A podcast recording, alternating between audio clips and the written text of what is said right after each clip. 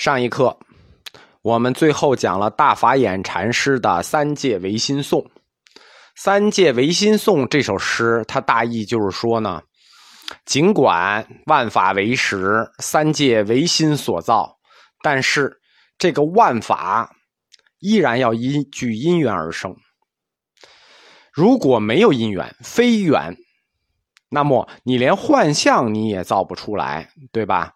没有因缘，你就为实了。万法非缘，起观如幻，你就有幻象了。不是单纯的为实心造，不能只为实，还要为缘。所以相依缘起，加万法为实，才是一切建成。俄罗斯的佛教大师什尔巴耶夫就说过嘛。佛教哲学三次流变，就保留了四个字：相依缘起。我们正好说到俄罗斯的佛教大师啊，就多说一句，因为在佛教的理论，就基础理论研究领域啊，这个外国很多方面做的要比中国好，这跟他们的文化传统有关，就是喜欢问为什么。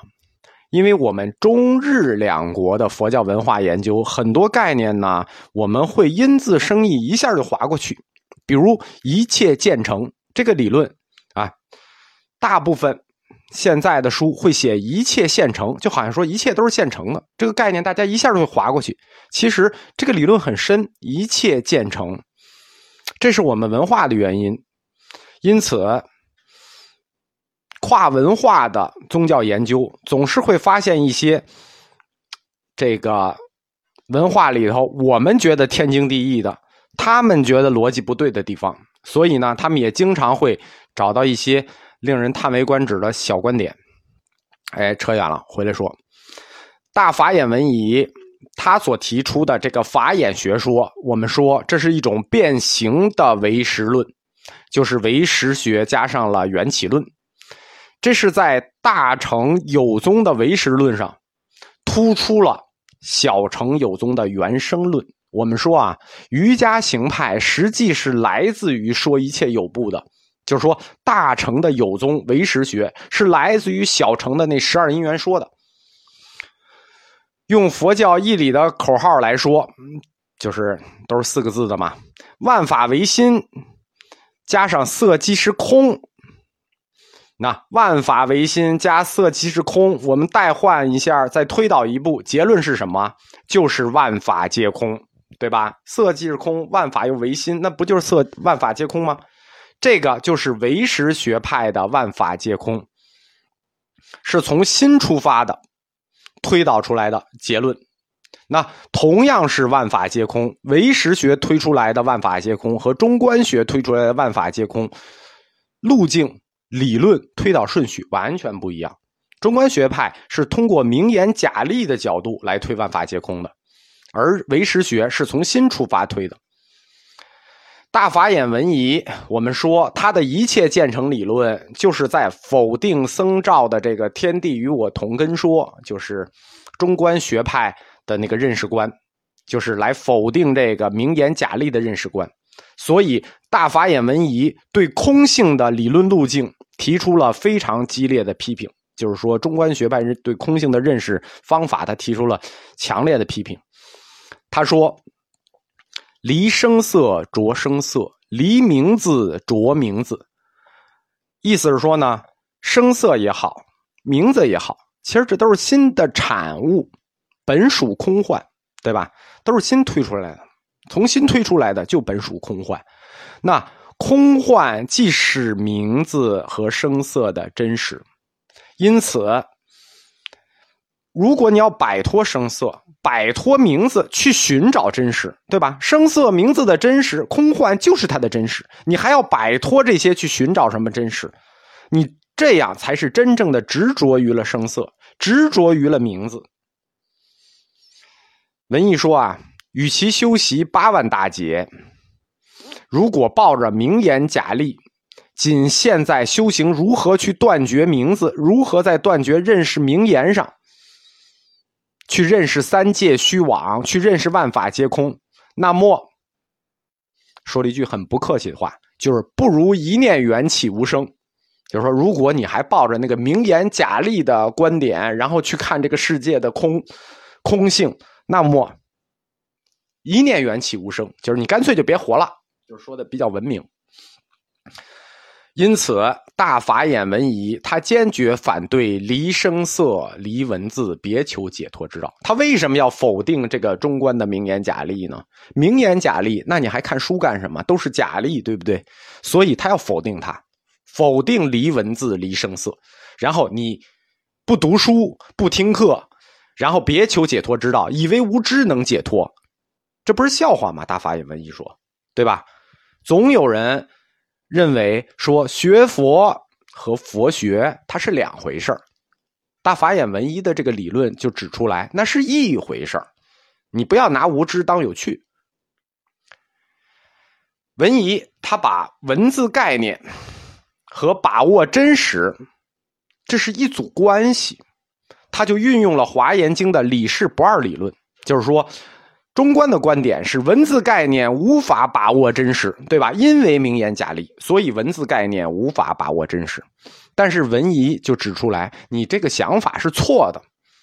啊，用的是《华严经》，《华严经》的理事不二理论，文字概念和把握真实就是一对理事关系，他们是不能分离的。在我们一般的认识里啊，觉得理事关系，理和事儿。那真实，那真实世界的，对吧？那是不是就是事儿啊？对吧？那名字是不是抽象的概念，就属于理呀？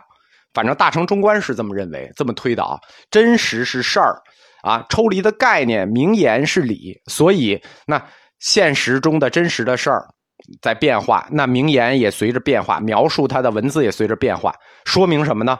名言是理嘛，它变化，那说明理就不是一贯的、统一的，所以名言假立了。其实文一说，这是你中观学派的分法不对，对吧？因为中观学派认为理不能完全描述事儿，文字概念不能完全把握真实，对吧？他认为文字是理，真实是事儿。文一说，你这么分，你当然得出这种这个文字概念与真实之间的矛盾了。这不是华严经的理事不二理论，你把它用错了。华严经的理事不二理论里头，真实才是理，而名字才是事儿，对吧？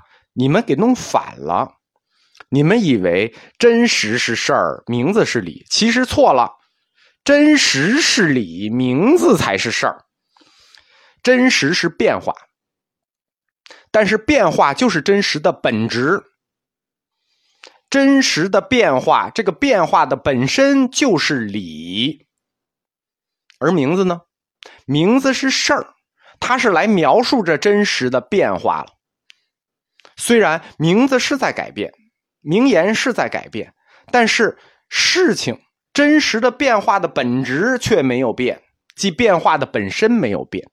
我不知道这段这么绕的听懂没有啊？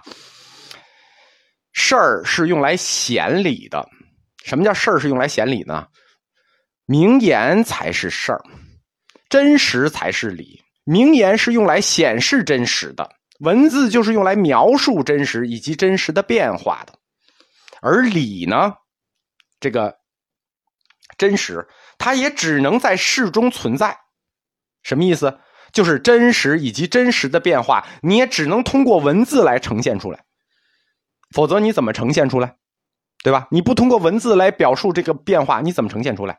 因此，根据华严的理事不二说，理不能离开事儿，事儿也不能离开理，所以真实不能离开语言，语言也不能离开真实，对吧？并不是什么名言不能把握真实概念，实际上他们是不可互分的一对因缘。我在佛教哲学课里啊，其实讲过关于语言。与真实之间的关系，就是语言概念去描述真实变化的关系。那一刻我的题目叫做“语言学的大粪坑”。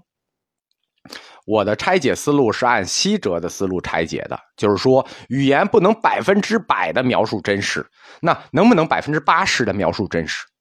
能不能百分之七十的描述真实？如果它能百分之七十、百分之八十的描述真实的话，难道语言就没有意义了吗？对吧？因为没有百分之百的去描述真实的变化，难道概念就没有意义了吗？那肯定是错的呀。这是用一个西哲的方法推导名言假例和真实之间的关系。文艺老师呢，我这是西哲的思路，文艺老师按的是东哲思路，就是按照《华严经》教理去推，理事不二。他指出来，大乘的名言假例是因为把理事关系给弄到了。如果你能把理事关系弄正确，真实的世界才是理，而名言描述真实的世界才是事儿。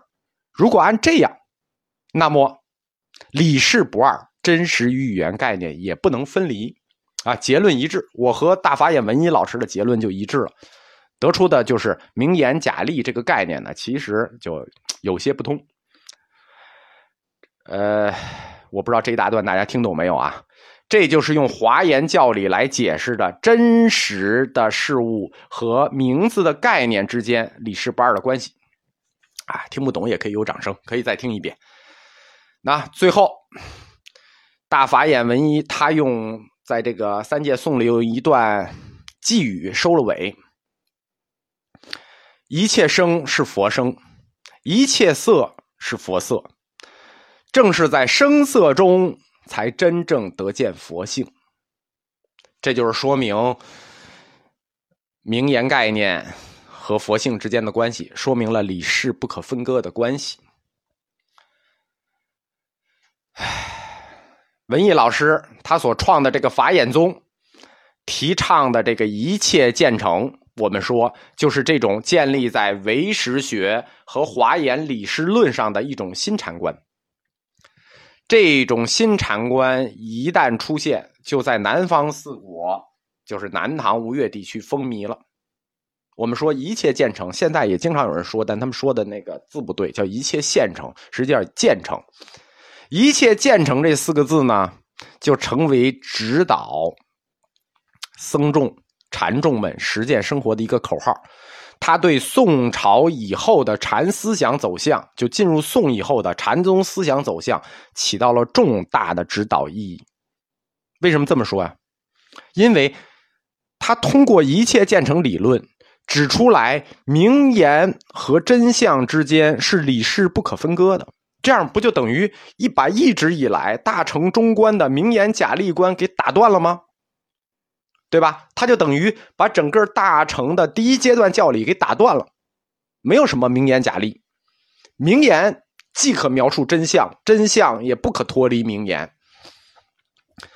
在这个概念的指导下，那大法眼文仪他就坚决反对什么离声色。所谓离声色，比如我给你讲法，离文字，比如你看经，离开这些去别求解脱之道，坚决反对。那么这么说，是不是大师就想指导我们回归原始佛教或者传统佛教的见闻觉知这条道路上来呢？对吧？你既然反对离文字，反对离声色，反对洪州宗的这套这个向心求佛，那是不是我们要见闻觉知呢？回到禅宗，它立宗的一个根本经。我们说禅宗立宗之所以出现了。禅理的变化是因为它的根本经有变化，它最早是楞严经、楞伽经，啊，最早是楞伽经，然后改成金刚经，所以它这禅观发生变化，是不是要回到楞严经所说的“不悟鲁之见闻觉知，本是如来藏”，就是回到见闻觉知这条路上？不是，我们在净土宗讲过西河道绰二祖，说过一句话。叫做不敢指出道路的宗师，就不叫宗师。老师、大师、宗师，这是三个层次。老师是老师，大师是大师，宗师是宗师。老师是教知识，那大师呢？安慰一下灵魂。宗师的任务就是指出道路。大法眼文仪，他是法眼宗的开山祖，所以他必然要给你指出一条新的路。就是说，他既然反对离声色，既然反对离文字，那么指出一条新的路吧。这个路还不是传统的见闻觉知，他继承的呢，还是他师爷玄沙师辈金刚眼睛的学说。所谓金刚眼睛，眼睛嘛，看世界嘛，对不对？之所以叫眼睛，就是看世界的工具嘛。他要求门徒必须彻底改变看世界的角度与观念，配合这个一切建成理论，树立起另一种与理论相关的眼睛。对，不是你的肉眼，不是你的心眼，是什么呢？是与一切建成相应的一套法眼，法眼宗嘛。那这就是提出来，不是见闻觉知这条新路，叫做法眼看世界。法眼看世界啊，那这个法眼的法就非常的重要了。为什么呢？法是眼睛的定语嘛？什么眼？对吧？近视眼啊，远视眼，人人家是法眼，对吧？这个法是什么？法必须要对，法不对，那你不就近视了吗？那你不就斜视了吗？你就斜眼了吗？所以，关于法的正确性。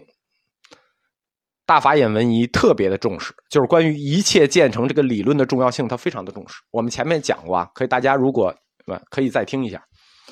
大法眼文仪说，善知识弘法是给别人做眼目的大事儿啊，就是说你要去弘法的话，你要去讲法的话，等于替别人做眼睛。